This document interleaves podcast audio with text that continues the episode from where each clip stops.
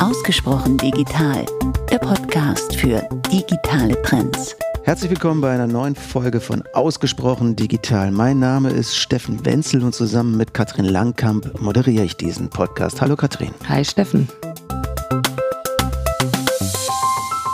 Heute geht es um das Thema digitale Zuverlässigkeit. Bevor wir in das Thema einsteigen, wen haben wir denn heute zu Gast? Genau, heute haben wir einmal zu Gast den Jörg Hastreiter. Er ist Head of Business Technology and Excellence bei der T-Systems Multimedia Solutions, kümmert sich also um die IT-Infrastruktur äh, unserer Mitarbeiter und Frank Schönefeld, er ist in der Geschäftsleitung und verantwortet den Businessbereich Digital Reliability. Herzlich willkommen.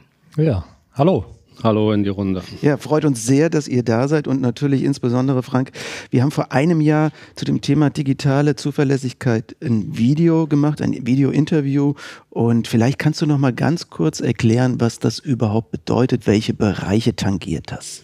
Ja, wir sind sehr froh, dass wir das Thema aufgegriffen haben, auch unter dem Begriff digitale Zuverlässigkeit. Der war durchaus am Anfang umstritten und äh, auch schwer greifbar. Ja. Das Video hat damals äh, zum ersten Mal versucht, das auf den Punkt zu bringen. Und ich kann es nochmal kurz zusammenzufassen. Die, die Logik dahinter ist, äh, alles Geschäft wird digital. Geschäft benötigt Zuverlässigkeit, sonst laufen die Kunden davon digitales Geschäft benötigt digitale Zuverlässigkeit, sonst laufen die Kunden davon. So simpel ist es. Und jetzt äh, äh, kann man natürlich sagen, wodurch ist denn digitale Zuverlässigkeit bedroht? Und da wird man sehr schnell auf die äh, üblichen Verdächtigen kommen, natürlich durch Hackerangriffe, durch äh, Cyber-Unsicherheit und ähnliche Fälle. Und wenn man es aber breiter denkt, äh, dann stellt man fest, das ist zwar eine wichtige Komponente Cybersicherheit äh, und Angriffe etc., aber es zählt viel, viel mehr dazu. Wir erleben ja, dass viel schneller neue äh, Eigenschaften von Produkten in die digitalen Kanäle gebracht werden also kommt es darauf an, dieses Time to Market äh, praktisch extrem schnell zu machen. Dort spielen dann solche DevOps-Technologien, die enge Verzahnung von Entwicklung und äh, Betriebsmöglichkeiten eine Rolle. Nach wie vor muss ich gut Qualität sichern, automatisiert äh, äh, Qualität sichern und selbst solche Aspekte der Nutzerfreundlichkeit, der Usability, der Accessibility, äh, nicht nur für äh, Menschen, die normal lesen, sprechen und hören können, sondern auch für behinderte Menschen spielen dann plötzlich eine Rolle. Und das alles haben wir unter dem Kernbegriff digitale Zuverlässigkeit äh, zusammengefasst. Und äh, die Entwicklung auch des letzten Jahres hat uns da recht gegeben. Das ist ein Begriff, der im Markt äh, anzieht und mit dem wir uns sehr gut platzieren können. Also kann man jetzt sagen, ihr wart für die Corona-Krise gut aufgestellt, weil ihr schon vor einem Jahr euch mit dem Thema digitale Zuverlässigkeit beschäftigt habt? Also ich würde nicht sagen, dass wir so uns gewünscht haben. Die hat durchaus extreme Nebenwirkungen. Ich glaube, dazu äh, kommen wir noch im Verlauf äh, des Gesprächs. Aber äh, natürlich die Verlagerung äh, von äh, noch mehr Geschäft, äh, von Zusammenarbeit, von Interaktionen in den digitalen Raum, die haben wir natürlich ganz deutlich gespürt. Und genau diese Verlagerung benötigt ebenfalls digitale Zuverlässigkeit. Insofern, so, so, so bösartig das klingt, spielt Corona uns natürlich dort in die Karten. Ja. Aber das ist bekannt, dass Corona einen ganz starken äh, Push auf das Thema Digitalisierung in jeglicher Hinsicht gegeben hat. Ja, Jörg, ähm, du warst hier für die Infrastruktur und für, den, ähm, für die digitale Zuverlässigkeit eigentlich unserer Mitarbeiter verantwortlich. Wie hast du das denn erlebt? Also wie hast du die Mitarbeiter auch arbeitsfähig gehalten? Ja, also ich glaube, das Thema Zuverlässigkeit, äh, äh, das trifft es an sich sehr gut. Äh, wir hatten glücklicherweise letztes Jahr schon mal eine Pandemieübung ähm, am Schreibtisch. Erst an, in dieser Situation konnten wir uns an sich vorstellen, was für tiefgreifende Auswirkungen sowas haben kann. Und diese theoretische Vorübung hat uns an sich geholfen, dann im konkreten Ernstfall. Und der war, sich mal vorstellen zu müssen, von heute auf morgen äh, gehen alle ins Homeoffice. Und äh, dann geht es natürlich auch äh, an die Technik ran, dass die dann zuverlässig funktionieren muss. Und wir hatten noch nie einen Test, zum Beispiel durchgeführt in der Vergangenheit, dass alle Mitarbeiter von zu Hause über die virtuelle Private Network, also über die Remote Access Lösung, mit ihren Notebooks von zu Hause arbeiten, um überhaupt dann äh, sicher äh, die Verbindung äh, äh bereitstellen zu können und es zu keinen Abbrüchen kommt. Äh, an der Übung konnten wir dann aufsetzen und ähm, schon mal prognostizieren, okay, äh, hier wird tatsächlich sowas passieren. Und haben sehr frühzeitig auch schon hier unsere Systeme darauf vorbereitet. Das heißt, wir haben laufende Projekte abgebrochen und unsere Kapazitäten darauf gesetzt, äh, diesen VPN vor allem ähm, entsprechend umzubauen, dass er tatsächlich in der Lage ist, äh, diese Last abzufangen. Wie war denn dieses Verhältnis Reality-Check zwischen Übung und, äh, und Realität denn? Naja, also die Übung ist natürlich so eine einfache Sache. Wenn die schief geht, ist nicht so schlimm. Dadurch, dass wir aber so vorausschauend äh, gearbeitet haben, äh, hat es dann auch in der Praxis funktioniert. Und da bin ich auch sehr froh darüber. Auch äh, danke an meine Kollegen, die das ermöglicht haben. Ja, wir hatten noch genügend Kapazitäten auch in der Hinterhand. Wir hatten also auch noch Pläne, zum Beispiel kann man dann äh, spezielle ähm, ja, Traffic wie zum Beispiel YouTube abschalten und so weiter. Das mussten wir alles nicht machen. Wir hatten also auch noch ein bisschen Kapazität über. Toi, toi, toi, es hat funktioniert. Ja, und ähm, das waren dann sich so kurzfristige Sachen, die wir gemacht haben, um hier sicher die Infrastruktur zur Verfügung zu stellen. Welche Anforderungen hatten deine Mitarbeiter, außer jetzt sicher natürlich in euer, in euer Firmennetzwerk zu kommen? Und das ist natürlich auch eine Anforderung, die du als IT-Leiter natürlich hast. Aber welche Anforderungen hatten die sonst noch an ihren äh, Arbeitsplatz zu Hause? Was musstest du denen da bieten und vor welche Probleme wurdest du gestellt? Also glücklicherweise hatten wir schon alle mit Notebooks ausgestattet. Äh, das ist auch nicht üblich. Ähm, somit waren alle Kollegen schon mal grundsätzlich in der Lage, äh, von zu Hause zu arbeiten. Aber die größten Veränderungen waren natürlich dann in der Kollaboration untereinander, äh, vor allem mit den Kunden. Und ähm, da gibt es ja so klassische Services wie Videoconferencing, Desktop-Sharing-Tools, die haben wir alle da verfügbar, auch verschiedene Lösungen. Ähm, die sind doch eingesetzt worden, aber da sind wir halt an Grenzen gestoßen. Und an dieser Stelle kamen dann neue Services ins Spiel, wo wir an sich gestaunt haben, wie schnell sowas auf einmal dann unterm Schreibtisch stand, ähm, wie man so schön sagt. Ja.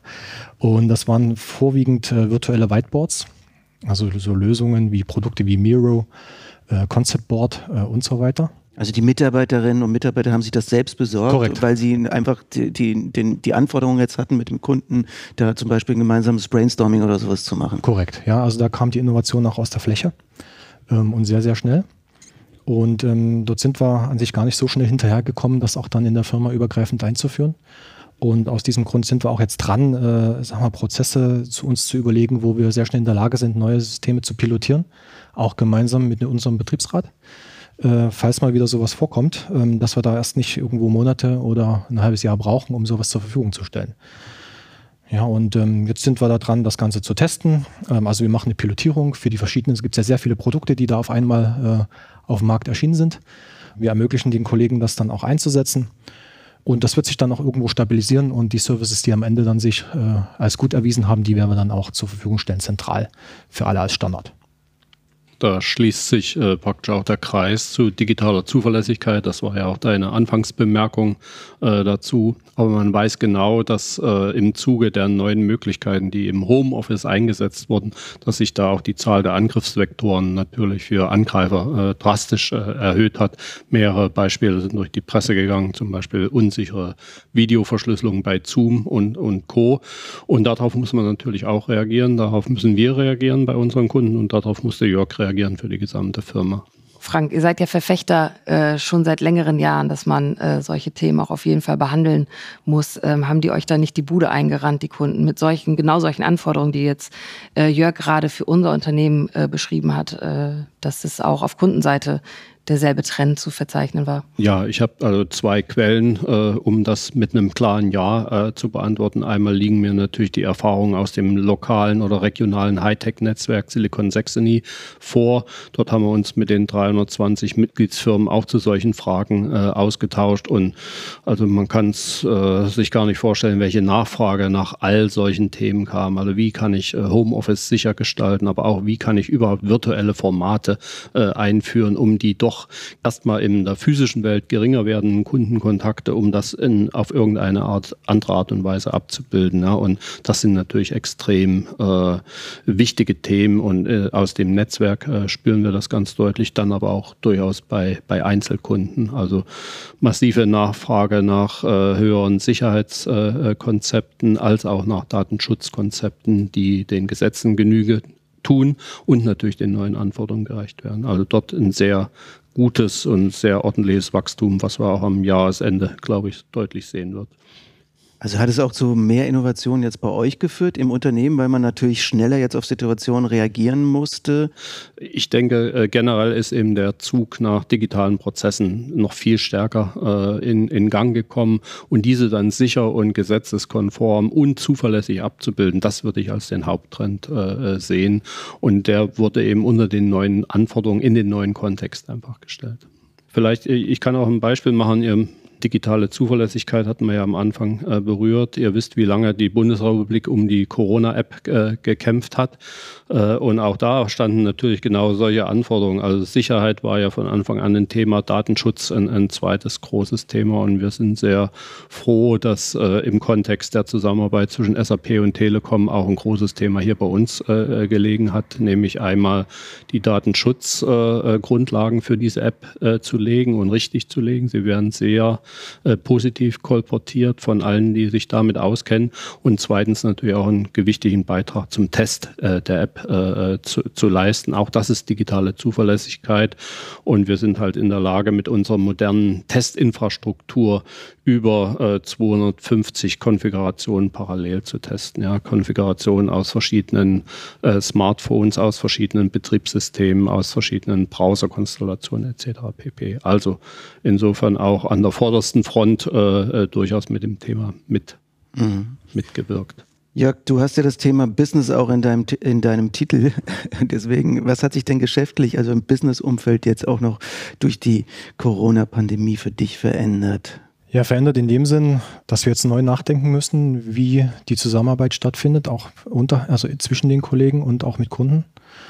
Und ein großes Thema äh, sind natürlich äh, die Bürogebäude und die Kapazitäten. Und da ist eine große Frage, die daraus entsteht für die Zukunft, die wir noch nicht beantworten können. Wie viel Bürofläche in welcher Art und Weise brauchen wir in der Zukunft? Ja, und wir hatten, als die Corona-Krise im Prinzip losging und die Auswirkungen so grob schon mal absehbar waren, hatten wir überlegt, okay, ähm, wir werden Entscheidungen treffen gegen Ende 2020. In der Hoffnung, dass sich das System in irgendeiner Form eingeschwungen hat und wir dann ein bisschen schlauer sind.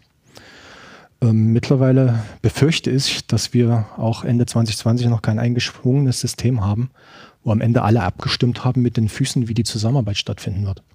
Also jetzt nicht nur intern, sondern auch mit den Kunden meinst du die Zusammenarbeit? Ja, erst also erstmal intern innerhalb mhm. der Firma und natürlich auch die ganze Dienstreise-Thematik, die ja auch damit äh, einschlägt, ja.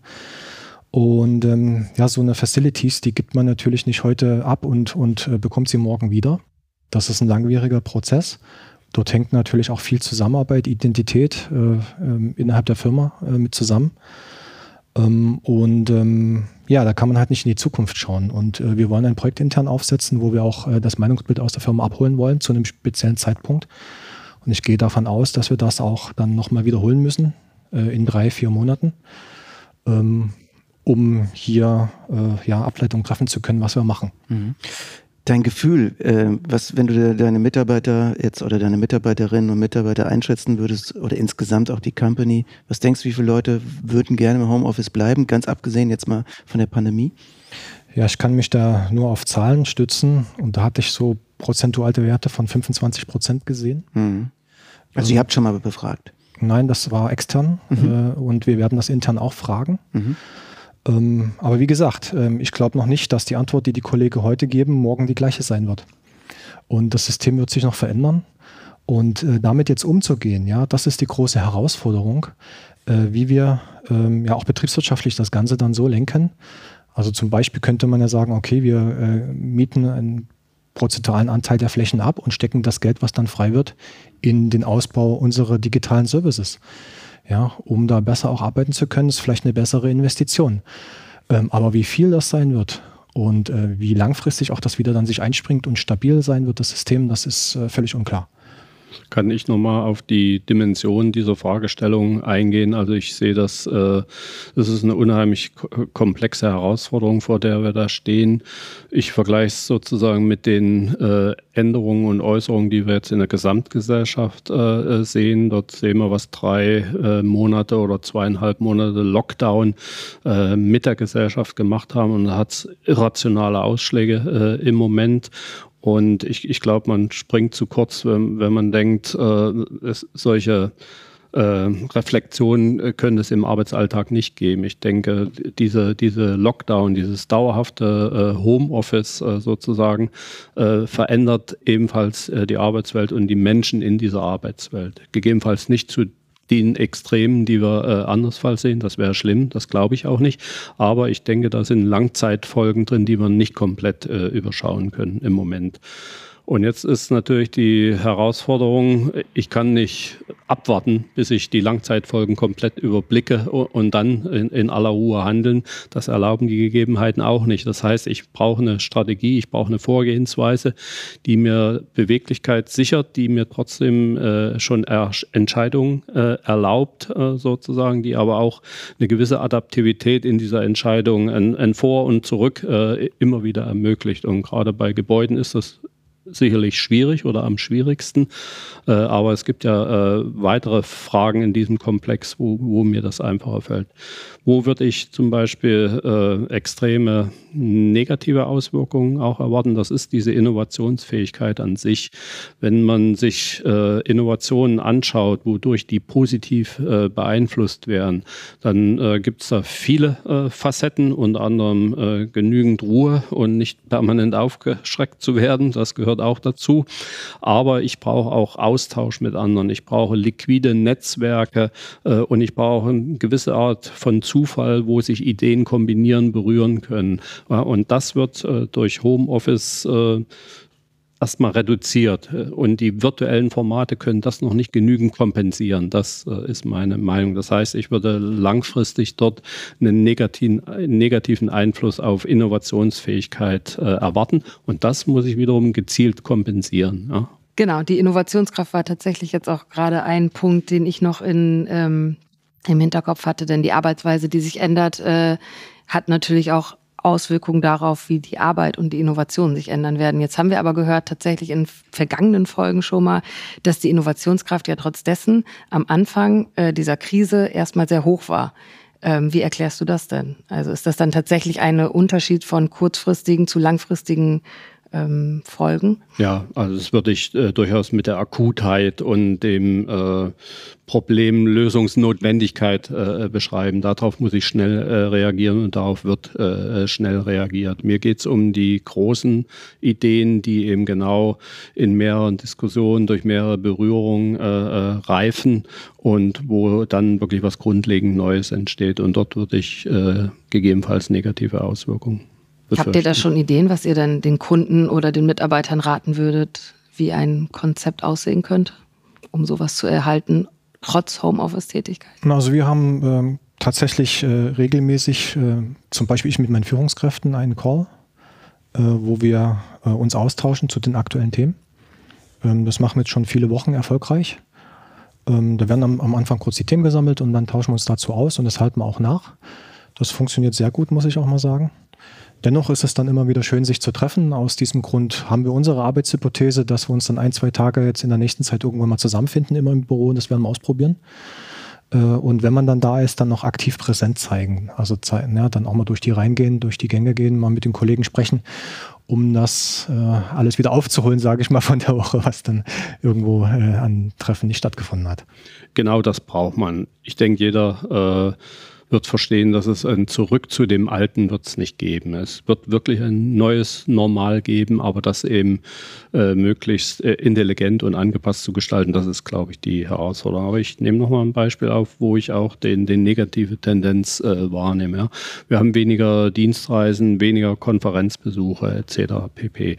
Jetzt kann ich die Konferenz natürlich trotzdem ins Virtuelle verlagern, aber der Effekt der Eintritt ist doch wie folgt. Fahre ich zu der Konferenz, bin ich auch wirklich zwei Tage äh, abgeschottet, da bin ich äh, blockiert sozusagen. Da lasse ich mich auf das Thema ein.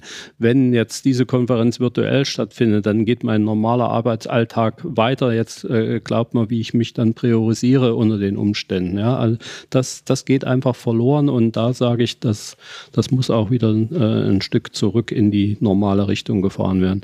In, wie gesagt, in meinem Hightech-Netzwerk werden solche Fragestellungen auch diskutiert und dort ist eine extreme Bandbreite der Meinungen da. Die, die reichen von eine virtuelle Messe ist rausgeschmissenes Geld und verlorene Zeit bis hin zu, wir müssen uns diesen neuen Themen öffnen äh, und sie eben besser gestalten, so damit sie wieder passen. Ja, aber für den Konflikt, den ich gerade geschildert habe, den ich am eigenen Leibe äh, äh, erlebe, habe ich noch keine Antwort. Ja.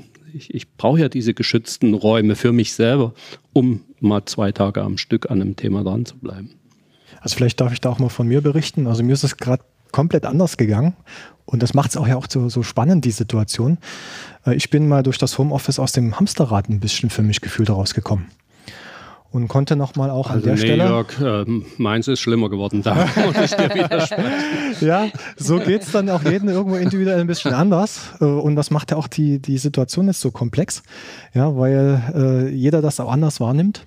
Und ähm, auch wenn man mit den Kollegen spricht, äh, viele sagen, ach, das Homeoffice, das, äh, ich konnte es mir super einrichten, das funktioniert, ich glaube daran. Ähm, die hatten vorher auch schon einen hohen virtuellen Anteil, die Kollegen, sind viel unterwegs gewesen, gerade Consultants. Ähm, die können das und müssen da auch, äh, also denen, denen fehlt nichts. Und andere Kollegen, die berichten also hier vom Lagerkoller, ja, das ist dann also tatsächlich Dschungelcamp-Format, äh, äh, die dann froh sind, wenn sie wieder ins Büro dürfen, in Anführungszeichen. Ja, und so geht es allen anders. Klar. Lass uns doch noch mal ein bisschen auch darüber reden, wie wir jetzt äh, neue Innovationen auch im Arbeiten dann vielleicht auch selbst kreieren können. Äh, du hast eben die Bürosituation angesprochen. Es wird also darum gehen, flexible Büroplätze zur Verfügung zu haben.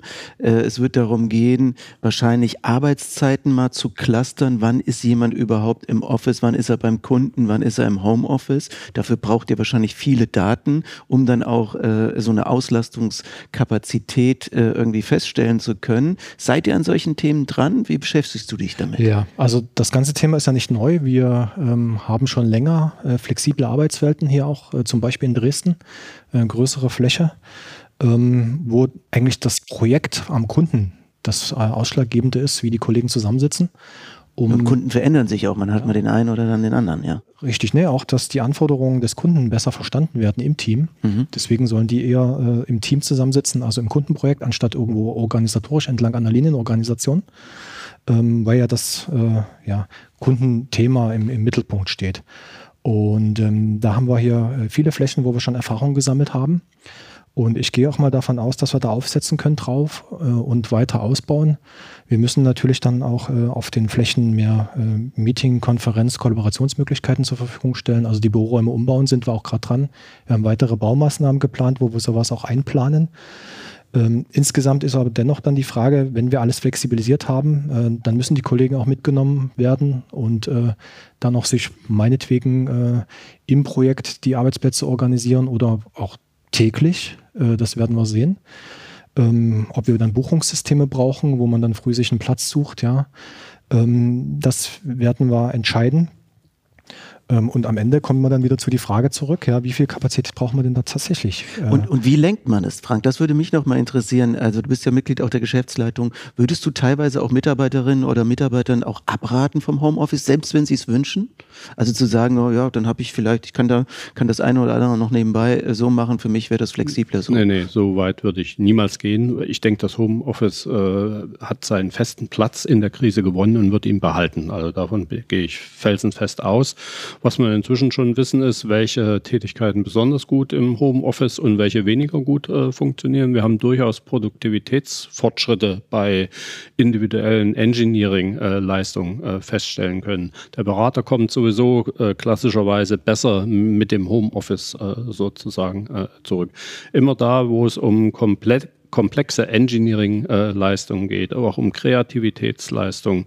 Dort ist nach wie vor auch der haptische Eindruck voneinander, äh, glaube ich, einfach wichtig äh, und äh, dort brauche ich äh, diese neuen äh, Zusammenarbeitsräume und Möglichkeiten. Und ich bräuchte vor allem eine große Bibliothek, damit ich meine ganzen Bücher irgendwohin unterbringen kann. Jörg hatte gerade schon davon berichtet, dass halt äh, Büroflächen anders auch angemietet werden müssen, mhm. dass Daten vielleicht ausgewertet werden müssen, wer wann wo wie sitzt. Ähm, wird das von Kunden auch angefragt?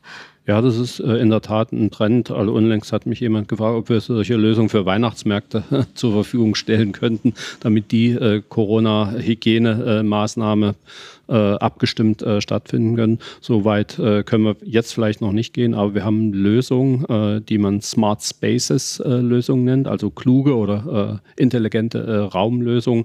Und die gehen, sind in der Lage, den aktuellen Belegungsgrad natürlich festzustellen. Und ausgehend vom aktuellen Belegungsgrad kann man dann intelligente Buchungssysteme oder Belegungssysteme ansteuern. Also das wird einerseits von Kunden nachgefragt und wir können es auch intern in der eigenen Firma nutzen. Was kommt denn jetzt auf euch zu? Was sind die Zukunftsthemen? Was sind die Trends, mit denen ihr euch beschäftigt? Äh, Jörg, du hast ja eben schon angesprochen, klar, äh, es geht darum, jetzt die Bürosituation zu klären. Es geht natürlich weiterhin auch, äh, die IT-Infrastruktur sicherzustellen, um auch in Kundenbeziehungen gut miteinander arbeiten zu können. Was sind weitere Aufgaben, mit denen du dich jetzt beschäftigen wirst? Zusätzlich hat, das hat Frank schon gesagt, äh, die Security-Themen. Die fahren wir seit diesem Jahr schon äh, geplant hoch, äh, auf, auf breiter Linie mit den unterschiedlichsten Maßnahmen. Ähm, das ist noch ein Thema, was äh, tatsächlich auch nicht zu unterschätzen ist, wo wir viel zu tun haben werden. Und natürlich die gesamte Digitalisierung innerhalb des Unternehmens weiter voranbringen. Das sind aber alles Projekte, die, nicht, die haben wir nicht erst seit Corona. Da geht es hauptsächlich darum, alle ähm, Akten, die wir haben, vom Angebot über die Rechnung ähm, zu digitalisieren. Ähm, und da hatten wir auch jetzt schon, sagen wir auch in Anführungszeichen ein bisschen Glück, dass wir so viel digitalisiert hatten, weil die Kollegen tatsächlich dann auch im Querschnitt, im Einkauf, äh, Finanzbuchhaltung und so weiter von zu Hause in die digitalen Belege reinschauen konnten. Ähm, sonst hätten sie hier vor Ort in einen Aktenschock reinschauen müssen. Ja, also das sind Themen zum Beispiel. Gab es vermehrt Hackerangriffe jetzt in Corona-Zeiten? Hast du da was feststellen können, auch äh, auf eure Systeme oder auch auf andere Systeme von Kunden? Also ich kann nicht äh, feststellen, dass das jetzt irgendwie mehr geworden ist. Diese Daten liegen mir nicht vor. Die Angriffe sind nach wie vor da. Also ähm, Emotet ist wieder hochgekommen. Ja, ähm, da haben wir auch eine sehr rigorose Maßnahme durchgeführt im Unternehmen und haben in der Fläche die Excel, äh, die Office Makro Funktionalität deaktiviert. Kannst du das mal kurz erklären, was das ist? Also auch äh, ja, sehr gern. Also ähm, die Angriffsszenarien sind dann so, dass man eine E-Mail bekommt. In Anhang hängt ein ähm, Excel-File dran mit der Behauptung, das ist doch in irgendeiner Form äh, eine Rechnung oder so, über die wir gesprochen haben. Manchmal hängt sogar noch äh, Text dran aus anderen E-Mails, der irgendwo gestohlen worden ist. Und die E-Mails sehen damit sehr authentisch aus. Und wenn man das aufmacht, äh, wird im Hintergrund dann ähm, werden Excel-Makro-Programme gestartet und dann werden im Prinzip äh, Remote äh, ja, Backdoors und alle möglichen Sachen installiert auf den Rechnern. Und dann werden sozusagen die Netzwerke angegriffen und weitere Daten entwendet. Hauptsächlich E-Mail-Konversation äh, und E-Mail-Adressen, um dann sich zu verbreiten in andere Firmennetzwerke rein. Das ist so dieses Emotet-Angriffsszenario, bis hin, dass die gesamten Firmen Daten übernommen werden. Also da kann dann alles Mögliche installiert werden und verschlüsselt. Also hochgefährlich, äh, kann die ganze Firma zum äh, Erliegen bringen. Und ähm, wir sind da also sehr rigoros gewesen. Das hatten wir schon letztes Jahr gemacht.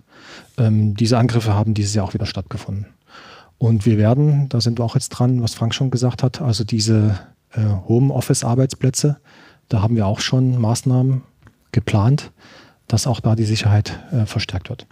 Kann man das so, also das war jetzt einmal der MMS-Blick, wenn ich das richtig verstehe, ne, bei den Kunden oder global gesehen könnte ich mir schon vorstellen, dass äh, Cyberangriffe zugenommen haben, oder Frank? Ja, ja, also da liegen Zahlen vor, äh, die, die, kann man den einschlägigen Untersuchungen äh, entnehmen. Wir haben Dienstleistungen, die die Kunden natürlich trotzdem weitgehend davor schützen. Äh, das sind sogenannte Scan-Dienstleistungen, die auch in der MMS stattfinden selber, also auch intern angewendet werden, wo man auf die alle bekannten Verletzbarkeiten, die für diese äh, Webserver und oder äh, virtuellen Infrastrukturen bekannt sind, auf die wird gescannt und dort wird geguckt, ob die aktuellen Patch-Versionen äh, vorliegen. Das ist eine automatisierte Variante, wie man Kunden vor Angriffen schützen kann. Gegen so ein Emotet hilft das dann immer noch nicht. Gell? Der kommt ja auf einem anderen Weg ins Unternehmen. Den kann ich, wie gesagt, mit gegebenenfalls über die Makro-Deaktivierung